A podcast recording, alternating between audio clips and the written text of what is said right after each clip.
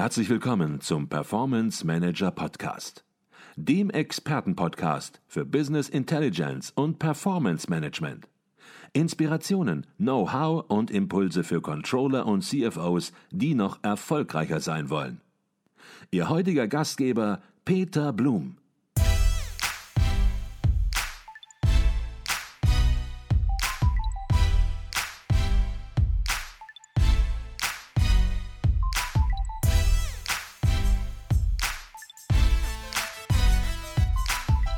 Jetzt hatten Sie eben im weitesten Sinne ein Beispiel aus der Gesundheitsbranche gebracht, mhm. dass jemand sagt, ähm, ich habe Bauchschmerzen oder mhm. mir geht es nicht gut und dann gewisse Workflows möglicherweise daran dann auch getriggert werden. Ist das ein Riesenmarkt für künstliche Intelligenz, wenn man beispielsweise sich Apple Keynotes anschaut? Da geht es ja regelmäßig, ähm, teilweise über längere Phasen, über das Thema Gesundheit, was so eine Apple Watch beispielsweise alles an Gutes für den Menschen bewirken kann. Ähm, ist das auch, hängt das auch mit künstlicher Intelligenz zusammen? Das können sicherlich auch ein paar KI-Komponenten drin sein, aber der Kern, glaube ich, bei der Apple Watch, ich habe hier auch eine, eine an, ähm, sind Sensoren, ähm, die sie so ein Stück weit überwachen, ähm, ob es ihnen gut geht, ob der Puls zu hoch geht, mhm. wie gut sie schlafen ähm, beisp beispielsweise. Und das ist ein Beispiel, wie Technologien in den Alltag praktisch ein, mhm. einziehen und die ihnen auch helfen können. Und ähm, ich meine, der ganze Bereich Medizin, der ist ja voll von KI-Anwendungen mit mhm. solchen ähm, tollen Dingen wie beispielsweise ähm, Hilfe bei der Diagnose von Krankheiten und auch bei, ähm, bei der Hilfe von ähm, Therapievorschlägen, ne, die, die, die die KI macht. Mhm. Okay. Kommen wir zu einem weiteren Bereich, zu einer weiteren Branche, das ist die Automobilindustrie. Und Sie hatten es eben auch schon angesprochen, ähm, das Buzzword autonomes Fahren. Wenn man die Medienberichterstattung zur Kenntnis nimmt, dann hat man eigentlich fast den Eindruck, wir sind noch ganz, ganz, ganz weit weg von der Serienreife, denn die Medien erzeugen eigentlich eher den Eindruck, dass Autos crashen und gegen Mauern fahren und dass hier noch keine Sicherheit entsprechend da ist und auch in den nächsten Jahren möglicherweise sogar Jahrzehnten, wenn man den Eindruck äh, entsprechend wirken lässt, nicht entstehen wird. Ist dieser Eindruck, entspricht dieser Eindruck der Realität oder sagen Sie, der Stand der Entwicklung und der Stand der Dinge ist heutzutage ganz anders und wir haben es hier mit einer gewissen Scheininformation zu tun? Also ich, ich denke, dass sich da ähm, das, ähm, die, die Meinung in der Öffentlichkeit gedreht hat und zu Recht gedreht hat. Also vor, ich sag mal, fünf Jahren beispielsweise, hätten wir ja alle gedacht, wenn man so in den News was ge gelesen hat, okay, es dauert noch fünf Jahre, dann fahren wir hier alle autonom oder maximal zehn Jahre. Und jetzt ist es also mehr oder mehr so, ähm, dass wir alle zu der Erkenntnis kommen, auch die Kerninformatiker, die daran arbeiten an dem Thema, das wird alles noch eine ganze Weile dauern. Und es sind, ist nicht, aus meiner Sicht ist es nicht das Thema, dass irgendwie mal ein Tesla äh, mal irgendeine Testfahrt ähm, gegen, gegen die Wand crasht. Ähm, ich habe mich neulich mal mit ähm, Entwicklern von einem großen Automobilhersteller unterhalten. Es waren, waren drei Leute, so Typus, ähm, promovierte Physiker, ähm, die also den Algorithmus dann wirklich per Du kennen. Und die sagten mir, das ist noch sehr, sehr, sehr, sehr weit weg. Mhm. Und zwar unter anderem oder insbesondere deswegen, weil man so unglaublich viele Testkilometer bräuchte, um einen solchen sicheren Algorithmus zu entwickeln, ähm, dass, dass das kaum leistbar ist, diese mhm. große mhm. Anzahl von, von, von, von Kilometern. Deswegen ähm, arbeiten die eher so szenariobasiert, so nach dem Motto, ein Szenario könnte sein, Auto fährt jetzt auf die, auf die Autobahn drauf und unterstützen diese Szenarien mit Wenn-Dann-Regeln. Mhm. Also mit klassischen Wenn-Dann-Regeln. Um eben näher zu kommen an dieses ähm, halbwegs sichere autonome Fahren. Und ähm, das ist natürlich ähm, von der Komplexität her ähm, sehr, sehr anspruchsvoll in, innerhalb der Stadt beispielsweise. Auf Autobahnen selbst ist es viel einfacher. Also ich habe selbst ein Auto, mhm. ähm, das so ein Stück weit teil, teilautonom fährt. Und das, das hat mich schon einige Male in die in eine echte Bredouille reingebracht. Mhm.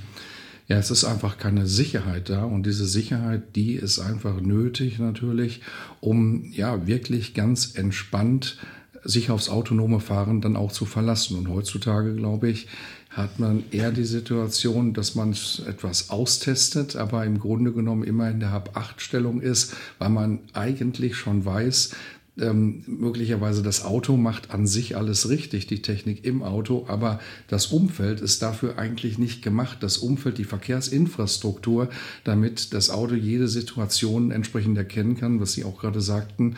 Das ist auf der Autobahn natürlich, weil da eine viel klarere Strukturierung ist, einfacher ist als auf Landstraßen, im Stadtverkehr oder wo auch immer. Es gibt eben, es gibt eben viel zu viele Varianten was alles passieren kann.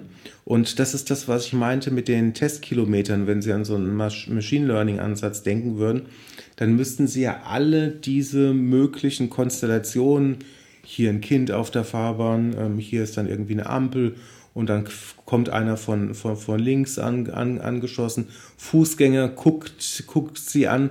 Ähm, also diese ganze Komplexität, da müsste man an Milliarden von Testkilometern fahren und zwar mhm. solche, die sich nicht ähnlich sind. Ja? Also wenn mhm. Sie dann Milliarden Testkilometer haben und haben eine Konstellation zum Zeitpunkt t und eine zum t plus 1, wenn die sich sehr ähnlich sind, bringt es natürlich auch nichts. Ne? Mhm. Ne? Ähm, insofern sind wir noch sehr, sehr weit mhm. davon entfernt. Jetzt ist es natürlich viel zu wichtig, das Thema, als dass es auf die Automobilindustrie keinen Einfluss hat oder noch sehr, sehr lange dauert. Und deshalb sollte man natürlich nicht nur über autonomes Fahren sprechen, sondern auch darüber nachdenken, was ist denn schon viel Zeit näher entsprechend ähm, ja, möglich und wo spielt künstliche Intelligenz ja vielleicht sogar schon heute eine wichtige Rolle in der Automobilindustrie. Ja, wenn Sie das so fragen, natürlich die, die Standardantwort natürlich die Navigationssysteme. Ne? Ähm, da, da haben wir es natürlich drin. Und da zeigt sich aber auch ähm, ein Thema, was wir in unserem letzten Gespräch, glaube ich, schon mal angesprochen haben, die Dominanz ähm, von US-amerikanischen Anbietern. Ne? Also es gibt eine, eine, Menge von Tests und ähm, das Google Maps ist einfach das, best, das beste Navi-System. Das kann aufgrund der ganzen verfügbaren Android- und Handydaten Ihnen hervorragende Empfehlungen geben gerade die deutschen Automobilhersteller mit ihren eingebauten Navigationssystemen sind da schon wieder ähm, Jahre hinten dran. Okay. Jetzt haben wir über den Onlinehandel gesprochen, wir haben über Alexa gesprochen und sprachbasierte Systeme, über die Gesundheitsbranche, über die Automobilindustrie. Und bei all diesen Dingen spielt nicht nur künstliche Intelligenz eine Rolle, sondern auch taucht häufig der Begriff maschinelles Lernen, Machine Learning entsprechend auf. Vielleicht können Sie hier ein bisschen was sagen, wo diese beiden Themen abzugrenzen sind und was macht maschinelles Lernen aus? Also maschinelles Lernen ist ein Teilgebiet der künstlichen Intelligenz und heute das wichtigste Teilgebiet der künstlichen Intelligenz. Und ähm, um das mal an, an, wir hatten gerade das Navigationsbeispiel, um das mal zu, zu erläutern, wenn Sie einen Begriff hätten wie Navigation, um Ihr Navi zu starten, funktioniert das eben so, ähm, dass Sie dann ähm, vielleicht hier ähm, Tausende von Menschen fragen, sprich doch mal das Wort Navigation. Männer, Frauen in verschiedensten Dialekten, mit offenem Fenster, mit geschlossenem Fenster. Und auf diese Weise lernt der Algorithmus dann, wie das Wort Navigation klingt oder Erkennung von, ähm, von, von Bildern, genau das gleiche. Sie beschreiben ähm, dem Algorithmus nicht, wie in der klassischen Softwareentwicklung, ähm, die Eigenschaften eines Hundes oder einer Katze, sondern füttern ihn mit Trainingsdaten und labeln diese und ähm, diese gelabelten Daten, die verwendet man zum sogenannten Supervised Learning, dem überwachten Lernen und das ist die häufigste Form ähm, der KI-Anwendung heutzutage. Okay. Der zweite Teil Ihres Buches, der ist sehr umfangreich und wir können gar nicht über jeden Teilaspekt sprechen. Gibt es noch irgendetwas, wo Sie sagen, Herr Professor Buchsmann, ja, da möchte ich noch ein bisschen was zu sagen. Da macht Sinn, jetzt hier noch etwas zu sagen aus diesem zweiten großen Teil, weil das ist noch ein interessanter Aspekt. Vielleicht eine Praxisanwendung, die uns alle betrifft oder ja, irgendein Aspekt, wo Sie sagen, das ist jetzt vielleicht nochmal der richtige Zeitpunkt, den zu erwähnen, weil es einfach auch ein Highlight möglicherweise, ein Highlight, ein weiteres Highlight ist im zweiten Teil des Buches. Ja, also was in, was in einigen Anwendungsfällen zum Ausdruck kommt, und das ähm, erlebe ich auch jetzt in aktuellen Projekten, ähm, die wir haben, ist, dass wir mit diesem oder dass die Nutzer mit dem Thema maschinellen Lernen, wenn sie dann eine Anwendung ähm, entwickeln, dass das häufig nicht ausreicht. Mhm. Das kommt dann, also es gibt ja so verschiedenste Qualitätsmaße für das, ähm, für das maschinelle Lernen und dann kommen eben viele von diesen ähm, Algorithmen nicht über ein Qualitätsmaß von, sagen wir mal, 85, 90 Prozent hinaus.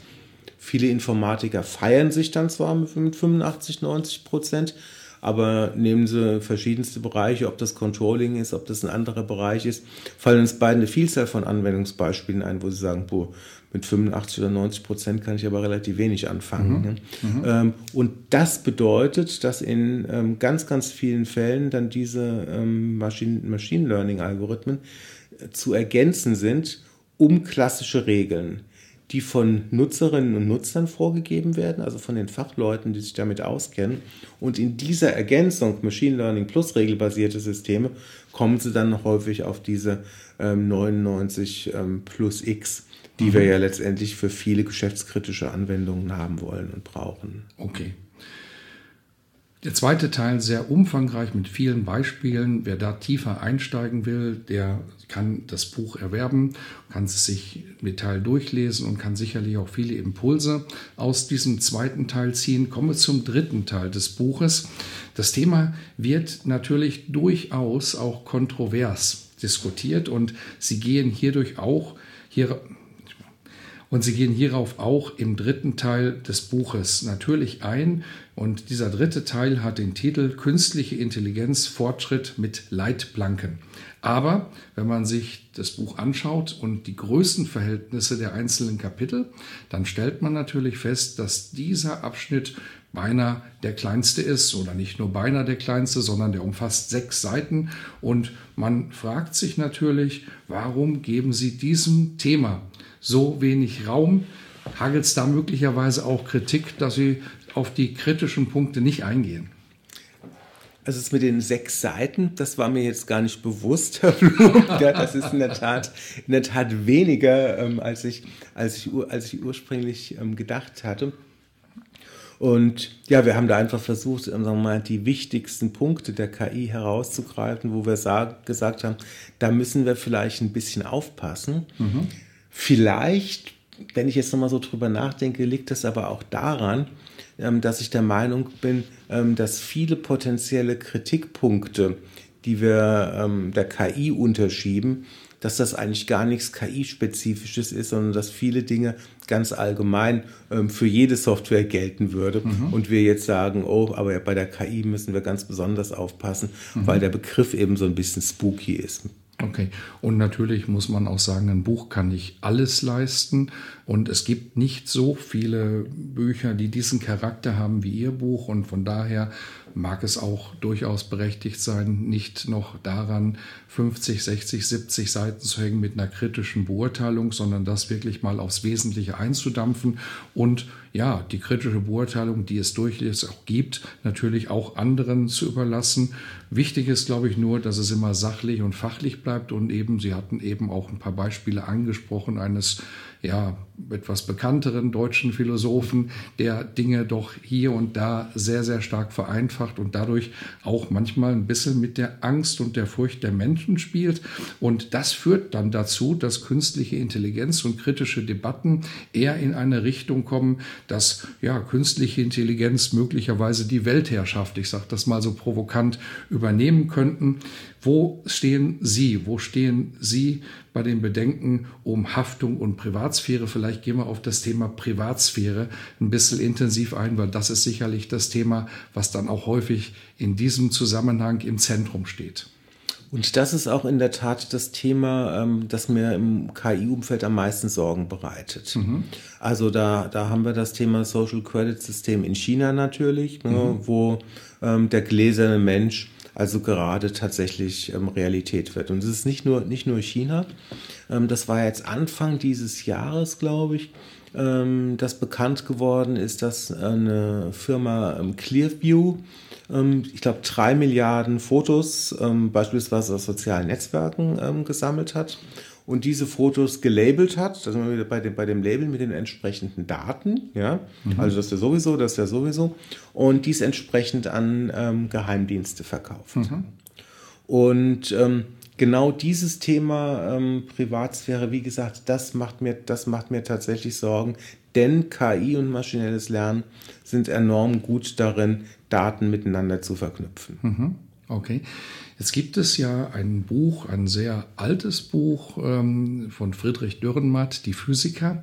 Und da kommt ein Satz vor, so ungefähr, was einmal gedacht ist, kann nicht mehr zurückgenommen werden. Das heißt, man hat einmal eine technologische Entwicklung durchdacht und es wäre utopisch zu denken, dass sich hier die Dinge noch aufhalten lassen. Die Dinge werden ihren Weg nehmen und man wird die Dinge nicht mehr einfangen können. Wie sehen Sie das mit dem Thema Privatsphäre? Und Sie hatten gerade ein Beispiel erwähnt, dass hier ja, Millionen von Menschen, Milliarden sogar von Menschen ähm, irgendwo gescannt worden sind und nun identifizierbar werden und damit dann auch entsprechend Handel betrieben wird. Und dieser Handel, ja, erfordert ja auch immer zwei Seiten. Es erfordert einen Käufer und es einen Verkäufer und natürlich einen, der sagt, ich sehe da einen Markt an der Stelle.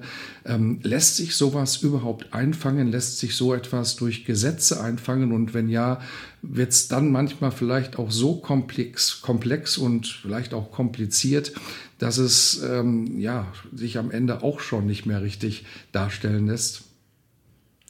Das ist eine sehr gute Frage. Also ich denke ähm, in der Tat, dass ähm, Gesetze wie die DSGVO an dieser Stelle hilfreich sind, ja? Mhm. Ähm, um eben ja diese Negativvision George Orwell lässt grüßen ähm, vom gläsernen Menschen ähm, nicht Wirklichkeit werden zu lassen oder, ich formuliere es nochmal ein bisschen kritischer, ein Stück weit aufzuhalten. Mhm. Denn meine Vermutung wäre tatsächlich die, dass das Thema Privatsphäre letztlich weltweit eine immer geringere Rolle spielen wird, was ich persönlich ähm, sehr, sehr bedauere. Aber es gibt beispielsweise eine Menge von Studien, wie jetzt Menschen unterschiedlichen Alters das Thema Privatsphäre dann bewerten und einschätzen. Mhm. Und das ist tatsächlich ähm, sehr, sehr eindeutig die Ergebnisse. Je jünger die Menschen sind, umso weniger wichtig ist ihnen das Thema Privatsphäre. Und das gibt uns ähm, vielleicht mal jenseits ähm, von Dystopien, also für mich ist es eine Dystopie, was in China passiert, ein weiterer Indikator dafür, ähm, dass das Thema Privatsphäre ähm, zukünftig eine geringere Rolle spielen wird. Ich hoffe, das dauert noch eine Weile, bis es soweit ist.